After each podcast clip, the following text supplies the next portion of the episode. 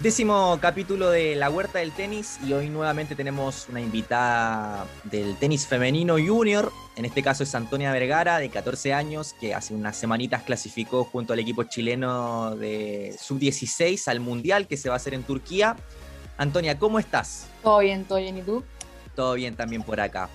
Qué bueno. Partamos por eso, partamos por el, campeonato que, jugaron hace poquito con Antonia Sarriá también y Martina Pavicic. Sí. Em, ¿Se imaginaron el resultado que, lograron? ¿Iban como con esa expectativa? ¿Creyeron que quizás no les iba a alcanzar en la previa? ¿Cómo fue todo ese, viaje? Eh, bueno, estábamos allá, yo y Martina y Antonia estábamos compitiendo en unos torneos en Paraguay y tuvimos una semana de preparación ahí mismo en Paraguay con nuestro capitán, Carlos Marchán. Eh, nosotras sabíamos que teníamos un buen equipo, yo sabía personalmente que teníamos muchas posibilidades, lo habíamos conversado y sabíamos que si jugábamos como teníamos que jugar, teníamos muchas chances de clasificar al Mundial. Y también nos tocó un buen grupo el día que salieron los cuadros eh, nos tocó un buen grupo, sabíamos que podíamos quedar primeras del grupo y que nuestro partido más difícil iba a ser con Perú. Así que ahí partimos el lunes jugando contra Ecuador y de ahí ya empezamos el torneo. Pero sí, yo siempre tuve altas expectativas, sabía que podíamos clasificar.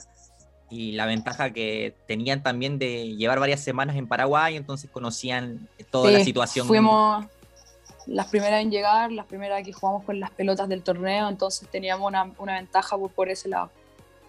Antonia, ¿y cómo es para ti, por ejemplo, a tus 14 años ya estar compitiendo en este nivel? Porque, por ejemplo, en el torneo que ganas en Guayaquil, le ganaste a, niñas de 17, de 16, de 15. ¿Te ha costado o al comienzo te costó esa situación como de, encarar con partidos con niñas tres años mayor?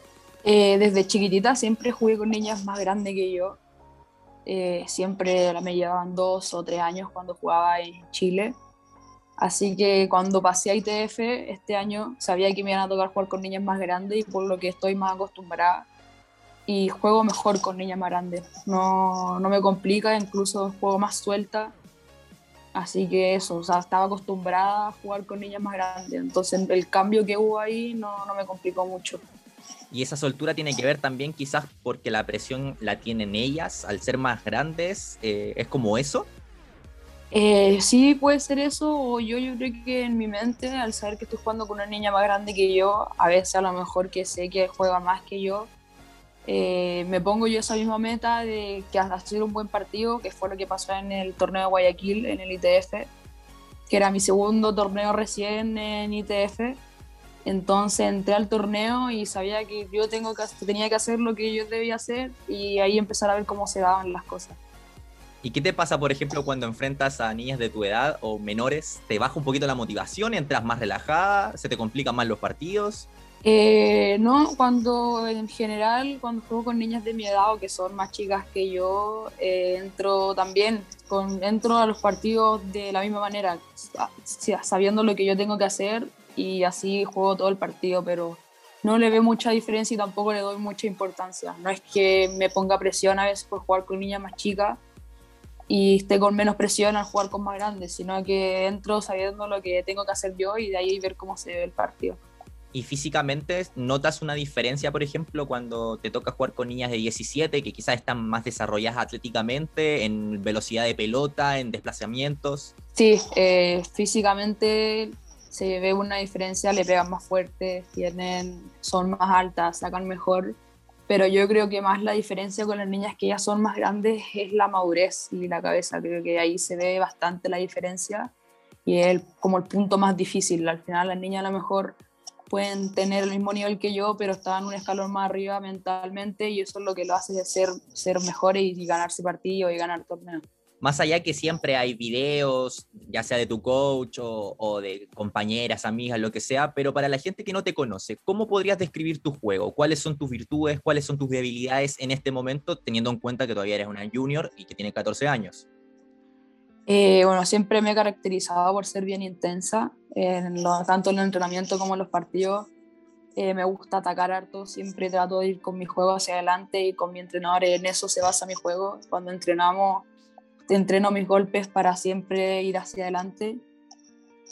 Eh, intensa, tengo un fuerte carácter dentro y fuera de la cancha, que eso me caracteriza todo. A lo mejor voy a estar en un partido y voy a estar con una cara 100% concentrada y no es porque esté enojada ni nada, sino que es porque estoy, me concentro mucho en los partidos y creo que esa es como mi intensidad y mi carácter fuerte es como uno de los principales de mi, juego. Sí.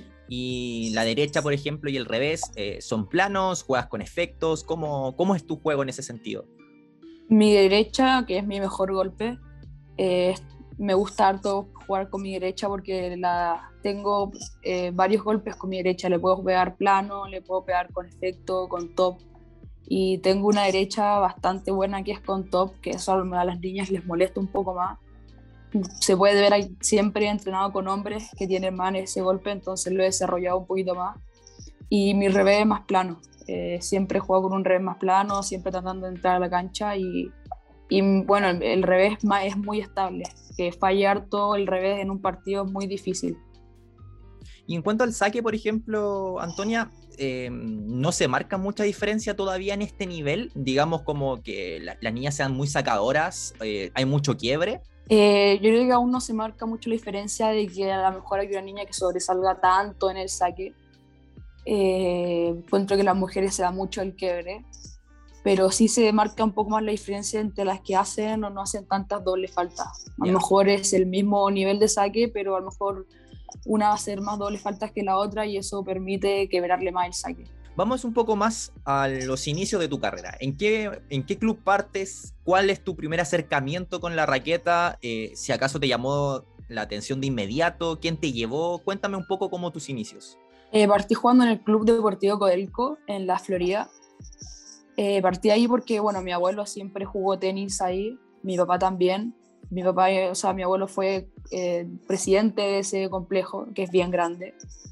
Entonces iba los fines de semana, a lo mejor así es grande ese complejo, entonces íbamos a almorzar en familia el fin de semana y mi, mi abuelo tenía clases de tenis.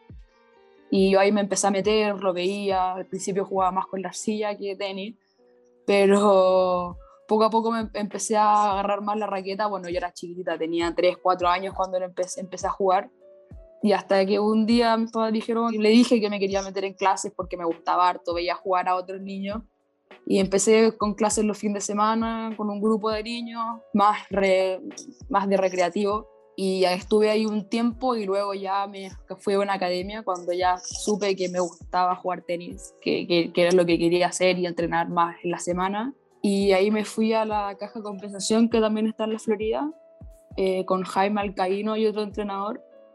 Y ahí estuve como hasta los 7, 8 y ahí ya llegué a Alto Tenis, que es donde estoy ahora en el Club Providencia, que ya llevo 7, 8 años.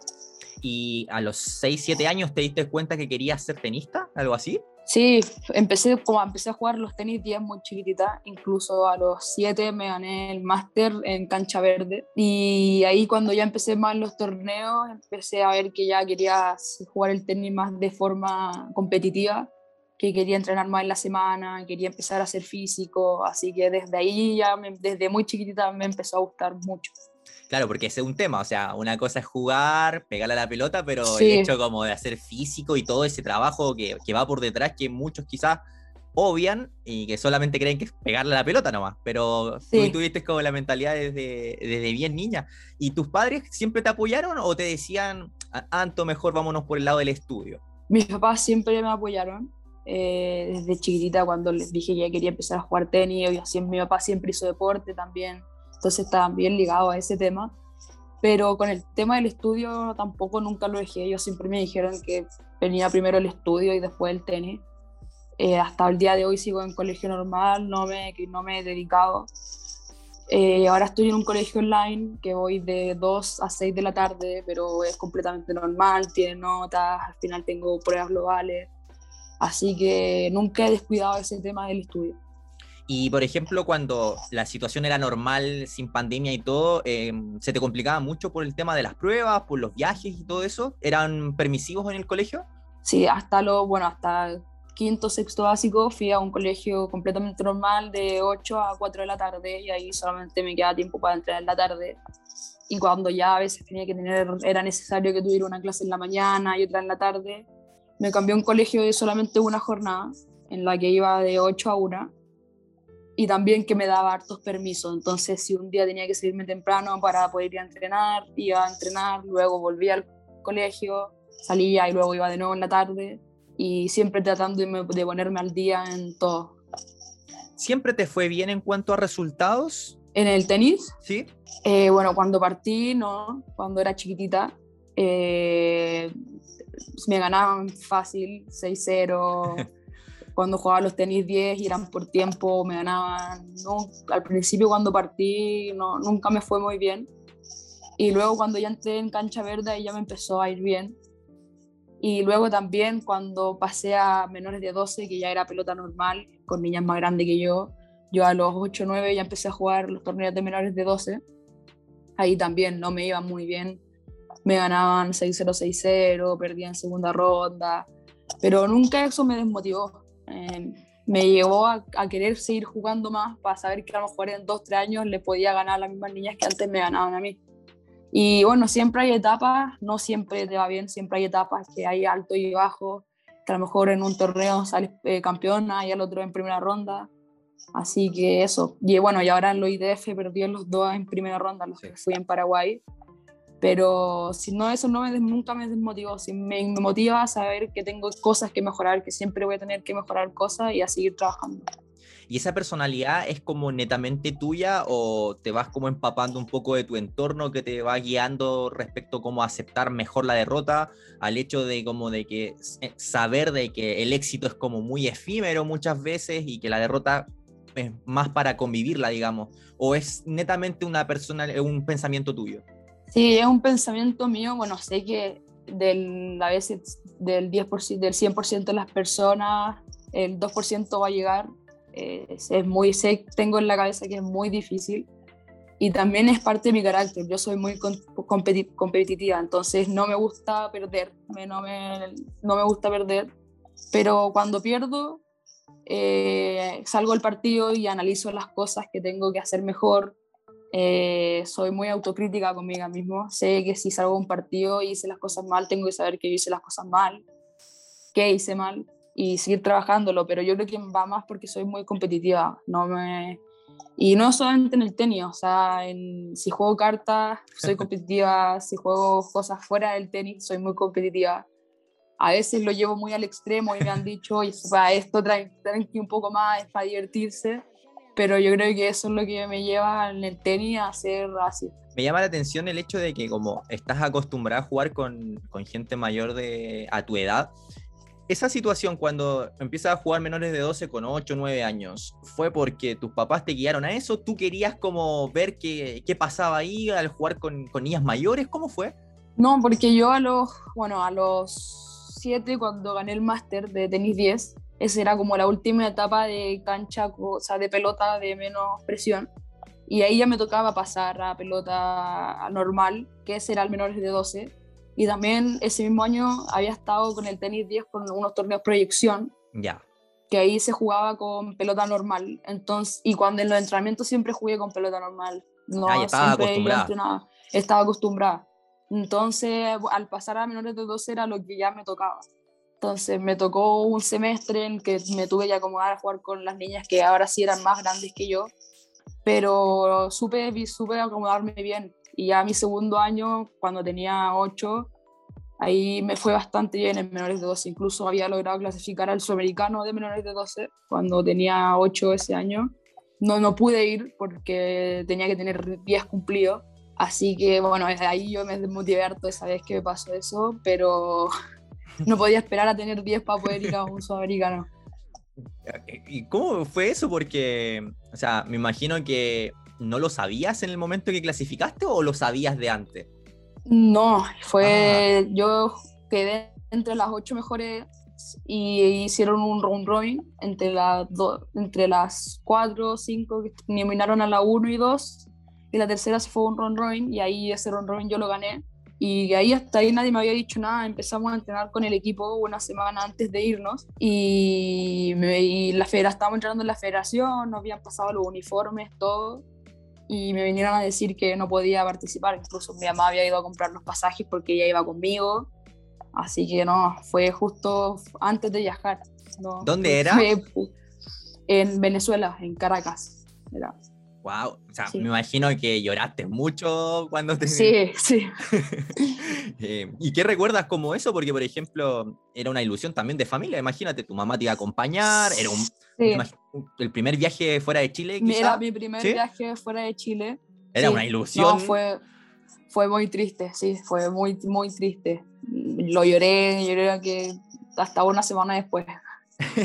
¿Y qué vino después de eso? Porque esa fue como la primera gran decepción, aparte de cuando te tocaba perder, que quizás uno no tiene tanta conciencia en esa edad de qué significa, pero eso era un viaje. Sí, no, ahí después seguí jugando los torneos. En ese año me fue bien también. Al año siguiente que tenía, bueno, yo cumplo en noviembre, entonces estoy casi fin de año, entonces me tocaban esos dos años que no iba a poder ir al sudamericano porque cumplía 10 recién en noviembre y los sudamericanos son en abril, marzo. Así que me tocó seguir jugando el año siguiente, al fin de, terminé creo que 5 o 4 en el ranking nacional y ya en mi primer año de 12 ahí sí fui a mi primer sudamericano. Y ahí, ahí... se mezcló todo, porque venía el ciclo anterior que no pudiste ir, entonces venían como las ganas de eso y me imagino que la ansiedad y que no se repitiera lo mismo eh, era como se mezclaba todo, ¿no? Sí, ahí, así que ahí estuve cuando clasifiqué, estaba muy contenta, así que sí. ¿Ese fue el primer viaje que hiciste? Eh, sí, fue el primer viaje que hice, el 2017. No, no, no, el 2016, en mi último año de menores de 10, había ido a Estados Unidos, a la gira del Orange Bowl. Tuve como un mes y medio en Estados Unidos. ¿Y qué significó eso para ti? Porque es una de las cunas del, tenis, digamos, donde la formación de menores es impresionante, tienen academia en todas partes, pero también está el tema del idioma. ¿Cómo fue esa experiencia? Bueno, ahí fui con mi mamá y mi abuelo a Estados Unidos eh, jugué hartos torneos Caselli, que son torneos bien conocidos en Estados Unidos, jugaba menores de 10, menores de 12, y son muy buenos porque tú pierdes y después tienes ronda de consolación, entonces no vas a tener menos de dos o tres partidos. Y estuve como un mes jugando ese torneo, fui al Orange Bowl, ahí perdí en primera ronda, segunda ronda, gané primera y perdí en segunda, pero no, fue una experiencia muy bonita, mi primer viaje, mi primera vez jugando con niñas de otros países, Así que no, todo muy bien, sí. Eso fue el 2016, me decía. 2016, sí. Hace cinco años tenías nueve. Nueve, ocho, sí, nueve. Em, ¿Te has puesto a pensar en algún momento como todo lo que te ha pasado a, tan corta edad? Todas las experiencias que has vivido, ahora clasificar un mundial, esa decepción que te quedó de no ir a Venezuela, porque ha pasado muy, muy, muchas cosas en poco tiempo. Sí, eh, bueno, sí, desde chiquitita siempre, bueno, ahora que lo veo más que ha pasado más tiempo, uno me pongo a veces a mirar atrás y sí que han pasado hartas cosas, he tenido hartos viajes y siempre he estado muy agradecida de eso porque gracias más que nada que yo clasifiqué ni nada de eso, pero he tenido la oportunidad de que mis papás me, me han podido apoyar en todo eso y he tenido la oportunidad de hacer todo eso y siempre voy a estar muy agradecida de todo eso con mis papás, mis entrenadores y toda la gente que está detrás. Antonio, justamente quería conversar sobre eso. Em, ¿Cuál ha sido como el esfuerzo familiar que, hay detrás? Porque a esa edad, sobre todo en un país como este, es muy complejo de que haya apoyo económico. Como que tienes que ser, no sé, la 20 del mundo, la 100 del mundo para que recién lleguen los sponsors o, o, los privados. Pero en este caso es netamente esfuerzo eh, familiar en cuanto a lo económico o la, federación también las ayuda? ¿Cómo es? Eh, yo, o sea, bueno, en las marcas de tenis antes me oficiaba volar y ahora mismo estoy con Yonex, así que por ese lado he tenido harto auspicio y bueno, ahora va netamente de mis papás. Eh, la federación a veces ayuda con lo que puede también, eh, algunos viajes, otras cosas, pero netamente apoyo de mis papás, mi abuelo y toda mi familia. Y al final todos me imagino que lo entienden que es como una inversión porque réditos económicos no da en esta categoría. Recién hay que llegar como al profesionalismo para que eso ocurra. Sí, bueno, eh, mis papás siempre me han ayudado en todo, nunca me han puesto tampoco presión ni nada de eso. Ellos saben que lo hacen porque a mí me gusta y a ellos también les gusta que yo vaya a competir, que yo me sienta feliz haciendo lo que soy, haciendo lo que, lo que hago. Entonces, nunca he tenido como una presión de eso y mis papás tampoco nunca me la han puesto. Así que eso, pero sé yo todo el sacrificio, el sacrificio que hay por detrás. Y, eso, por ejemplo, independiente que obviamente ellos no te ponen esa presión, pero de repente tú en la interna te presiona en la situación, por ejemplo, de, perder alguna primera ronda y, y, pensar quizá mis papás están haciendo este esfuerzo, tengo que hacerlo por ellos, esas cosas, o juegas como libre de eso? Sí, a veces, obviamente, esos pensamientos pasan. Por eso yo siempre nunca he tirado un partido ni nada de eso. Siempre soy de luchar hasta la, hasta la última pelota. Así que por, por, eso más que nada, porque sé el esfuerzo que hay detrás para que yo, para que yo esté ese día a parar ahí en la cancha jugando. Entonces siempre doy mi máximo cuando estoy jugando en un partido y yo creo que es por, por eso, porque sé todo el esfuerzo que hay detrás de por qué yo esté parada ahí en esa cancha. El otro día hablé con Paloma Goldsmith justamente acá eh, y, ella me contaba un poco cómo es la situación de, los juniors chilenos y todo eso. ¿Por qué crees que se está dando estas nuevas camadas que obviamente sin eh, apurarse eh, pintan bastante bien? Porque está el caso de los chicos que también clasificaron al mundial y está el caso de ustedes, que Martina también es, es menor a la edad. ¿Por qué crees que se está dando? ¿Tiene que ver como por un tema generacional? O por un tema de trabajo de, los clubes, de los coaches? Eh, ¿Cuáles son las razones del momento que tenemos hoy por hoy en el tenis junior? Y bueno, yo creo que, yo creo que se debe a que poco a poco se le está dando más auge al tenis femenino. Eh, ya se hacen más torneos femeninos, la Maca Miranda siempre está aportando mucho en eso. Pero más que nada, yo creo que el que hayan cinco o seis jugadoras metidas ahora menores de 18 mujeres, yo creo que se debe netamente al esfuerzo que, hay, que han hecho ellas o yo misma que hay detrás eh, de los entrenadores, del trabajo que han hecho desde chiquitas. Bueno, yo las conozco también a ellas, a todas desde muy chicas, pero yo creo que se debe, se debe a eso, al esfuerzo que hay detrás. Sí. Te quedan varios años como junior. Eh, a, pesar de, a pesar de que estamos hablando de, esto y de que ya ganaste un torneo y todo eso, ¿pretendes hacer como toda la carrera junior o, quieres empezar a probar cuando ya sientas que quizás estás con el nivel y, probar un poquito como en el profesionalismo? ¿Cómo va a ir eso? Eh, bueno, con mi entrenador este año el objetivo era sacar los mayores puntos que yo pudiera, quedar más arriba en el ranking. Para el próximo año ya empezar a jugar los G3, G2 y a fin de año, el próximo año, y hacer todas las giras de los G1 y tratar de entrar a los Grand Slams.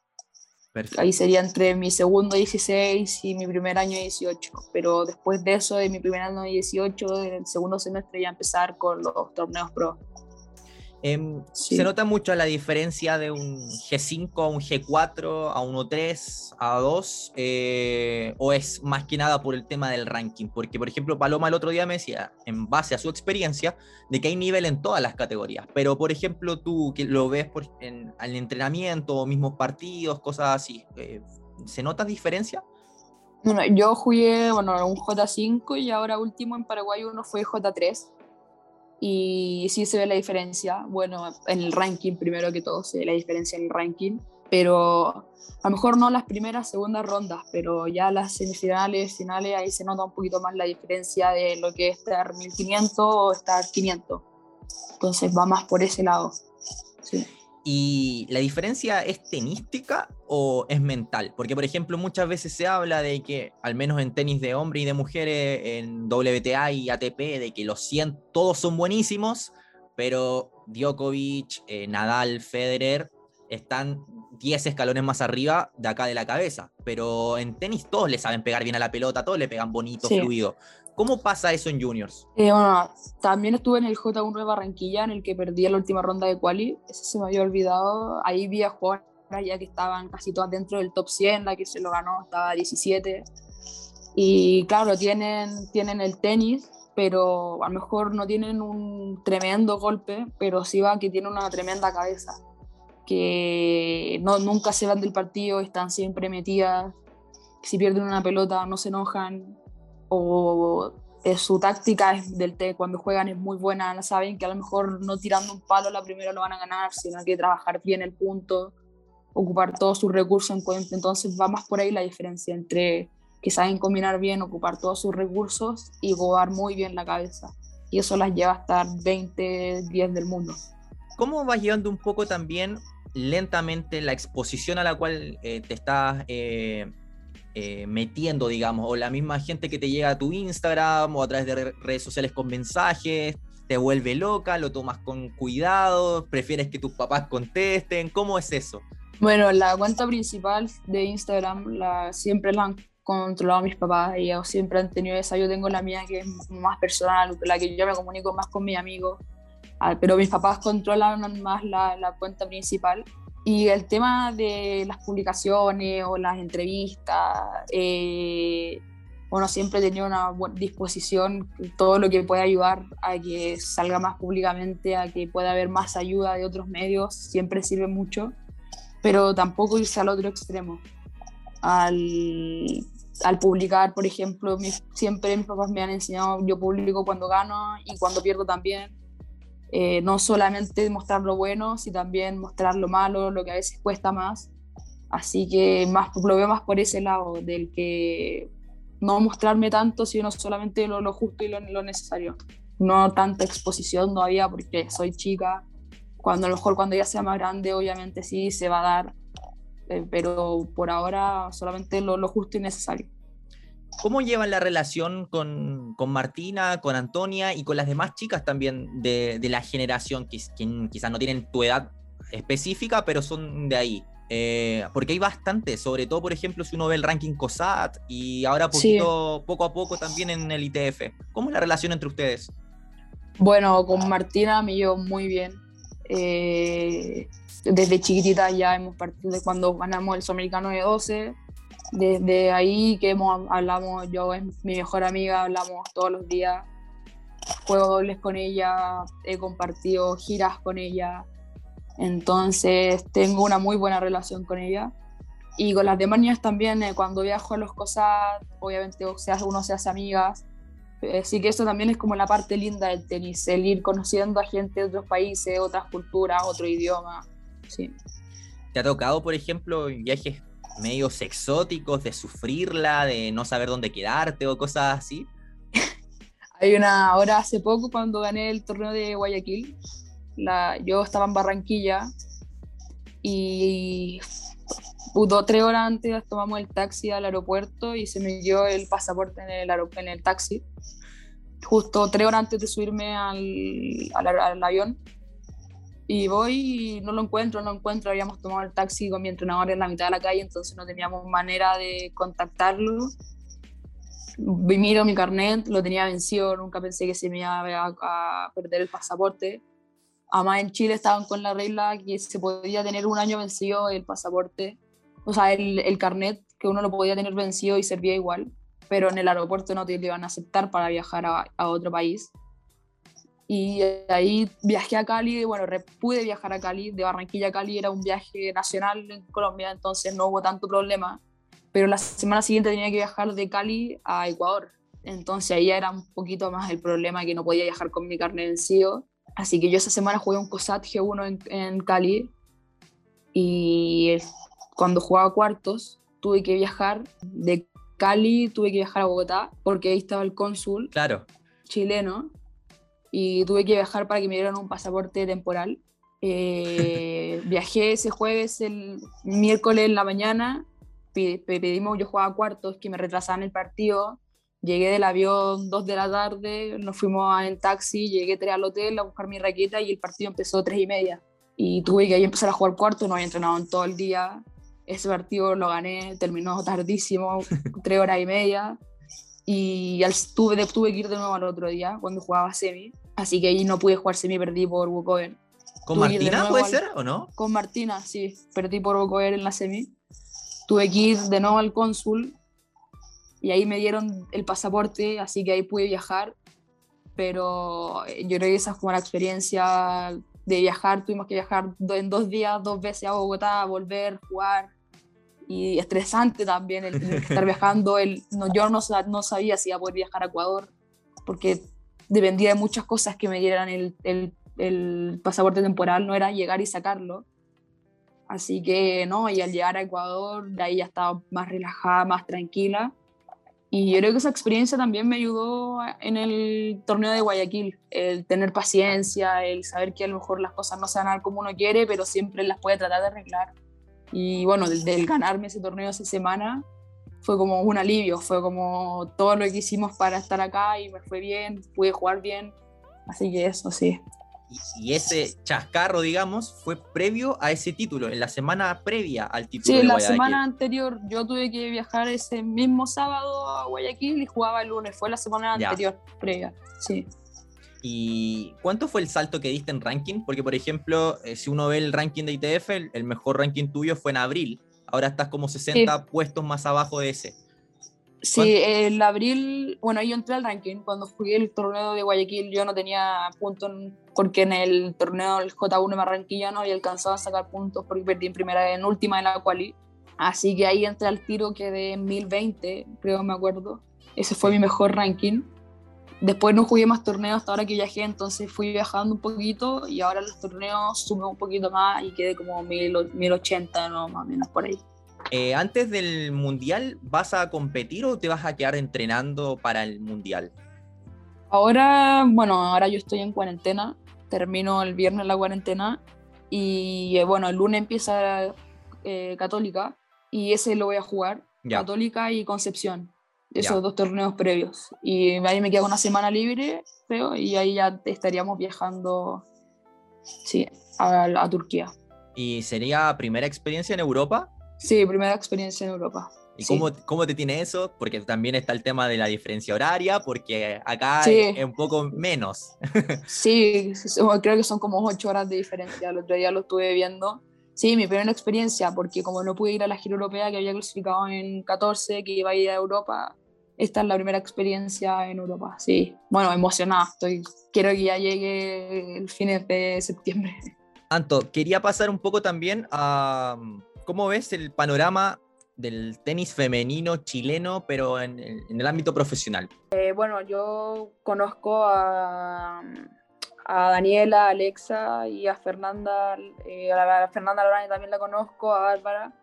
He tenido la oportunidad una vez, nos invitaron a entrenar con ellas, con el equipo Fed Cup, y lo, la sigo los resultados toda la semana. Eh, se ve que es difícil para el tenis chileno, pero al final ellas están haciendo lo mejor posible, han tenido un ascenso increíble, a Bárbara le está yendo en los últimos torneos, le ha ido muy bien, eh, Daniela está siempre peleando en las qualis de los, de los Grand Slam y Alexa que hizo una final de Roland Garros y está entre las top 20 del mundo del doble.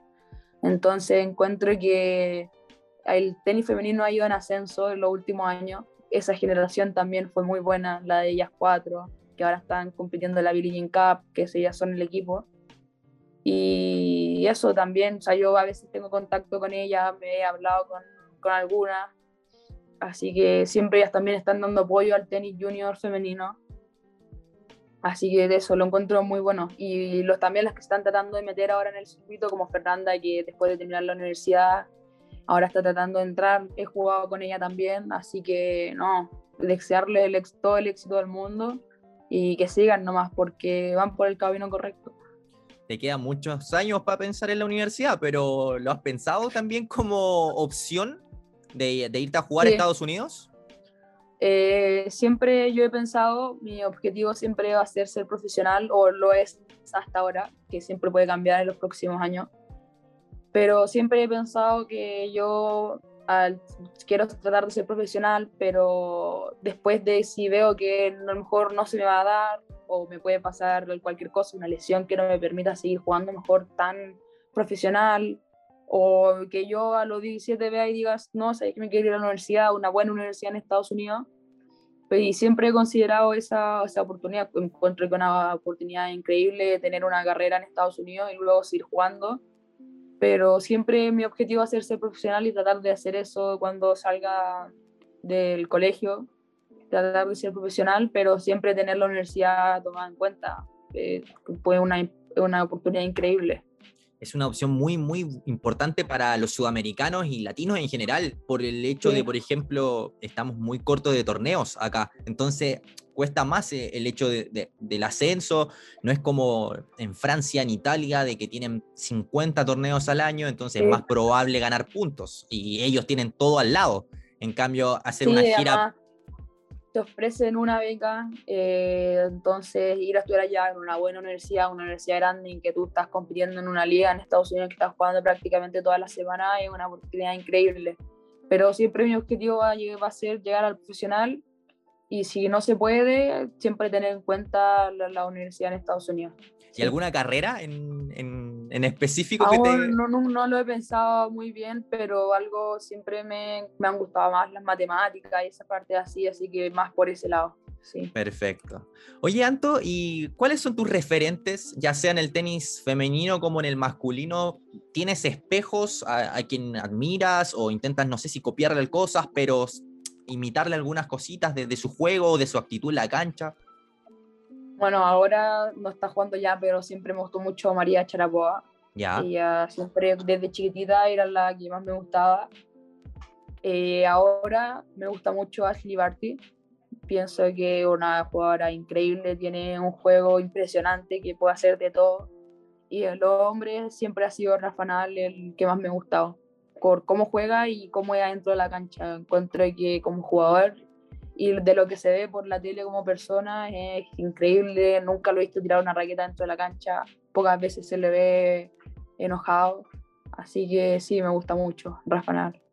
Y por ejemplo, el otro día Paloma Goldsmith decía de que ella admira a Kerber y a Naomi Osaka. Y te quería preguntar sobre Naomi y todas las cosas que han pasado en el último tiempo respecto a, la presión, a, sus problemas también que la llevaron a, no jugar torneos o a evitar hablar con la prensa. Ciertas situaciones también que han tenido distintas miradas de distintas partes, unas muy desagradables, otras apoyándola. ¿Cuál es tu mirada respecto a eso y también al, tema de la salud mental dentro de, los tenistas? Sí, encuentro que la salud mental es algo muy importante en el ámbito del tenis, porque el tenis tiene que ver mucho con la cabeza, dentro y fuera de la cancha.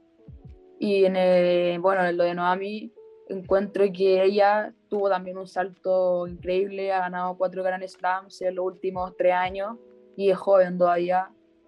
Entonces el hecho de que es muy difícil mantenerse arriba, eh, por eso Rafa, Rafa y Djokovic y Federer son ellos tres, porque han estado 10, 15 años arriba, cosa que es, muy, se ve que es muy difícil. Y yo creo que es muy difícil por la parte mental, no por la parte tenística. Yo me vi el reportaje que salió en Netflix de Naomi Osaka y se puede ver mucho más ella como persona, los problemas que tiene afuera de la cancha, eh, que cuando perdía le afectaba de una manera o a lo mejor estaba en un torneo no bien emocionalmente y adentro se ve eso de la cancha o la misma presión que a veces le ponen los medios el salir en la portada, el, el, saber que a lo mejor tú tienes que cumplir con llegar a la final porque estás número uno del mundo o porque eres la reciente campeona.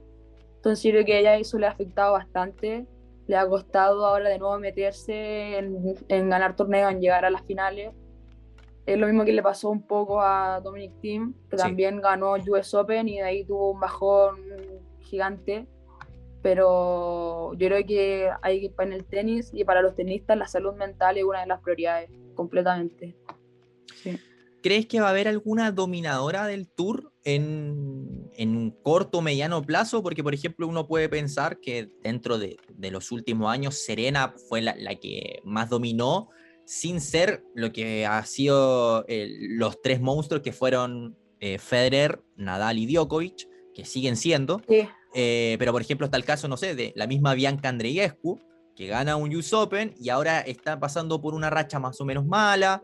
Eh, Ashley Barty es como la favorita en, el US Open, pero tampoco es que digamos que ha sido la dominadora absoluta desde el año, por decirte. ¿Crees que se apunta a alguien para poder tomar esa, esa posta y decir yo voy a ser la número uno por mucho tiempo?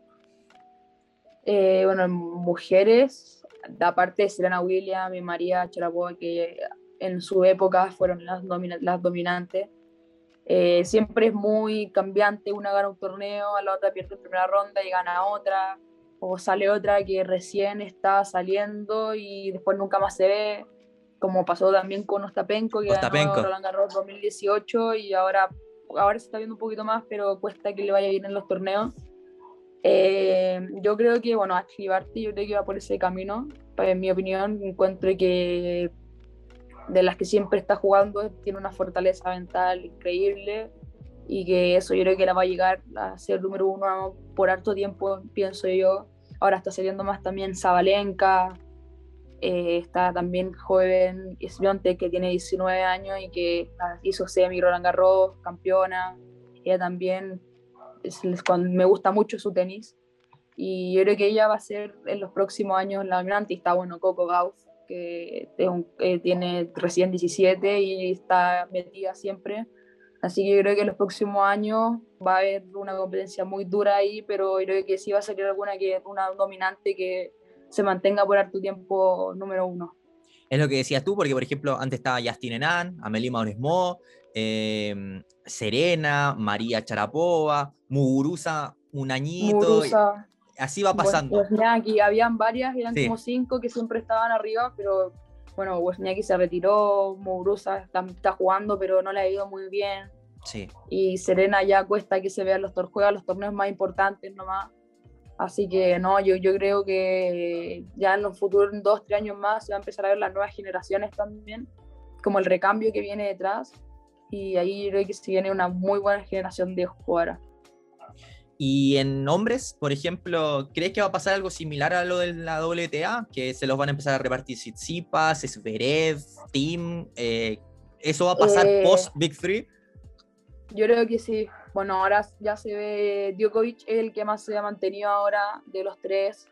Federer eh, también juega los torneos más importantes, nomás se ve poco en el circuito. Nadal ya lo empiezan a afectar más las lesiones. Pero sí yo encuentro que en, hombres se viene también Zverev, Rublev, eh, Chichipas, eh, los que jugaron los cuatro que tuvieron en semi en el torneo de la semana pasada. Medvedev también. Medvedev, esos cuatro son los cuatro que ya los próximos años van a estar de ellos siempre ahí y que bueno, hasta ahora están siempre ahí también en los torneos cuando está Djokovic, cuando está Nadal, le han ganado también. Así que yo creo que eso, ese parte se viene bueno. Y también buenos jugadores más jóvenes, Sinner, el Italia, hay italianos jóvenes que vienen bien fuertes, Musetti, así que yo creo que vienen bien por esa parte y que van a, yo creo que ellos, los cuatro ahora que están, que son Medvedev, Rublev, Tsitsipas y Zverev, van a estar también harto tiempo ahí entre los cinco, cuatro mejores del mundo por harto tiempo más. Te llevo otro tema. ¿Tú no alcanzaste a disfrutar bien, bien la época de Fernando González y Nico Mazú? Eh, ¿Te quedó pendiente eso? Sí, era chiquitita, incluso todavía no nacía cuando ganaron las medallas en los Juegos Olímpicos. Eh, todavía era muy chiquitita, no tenía tanto conocimiento, pero me hubiera gustado vivir en esa, en esa época, en las que, bueno, que el chino fue el número uno, eh, Gonzalo y Masu top ten, entonces yo creo que me hubiera gustado vivir esa época.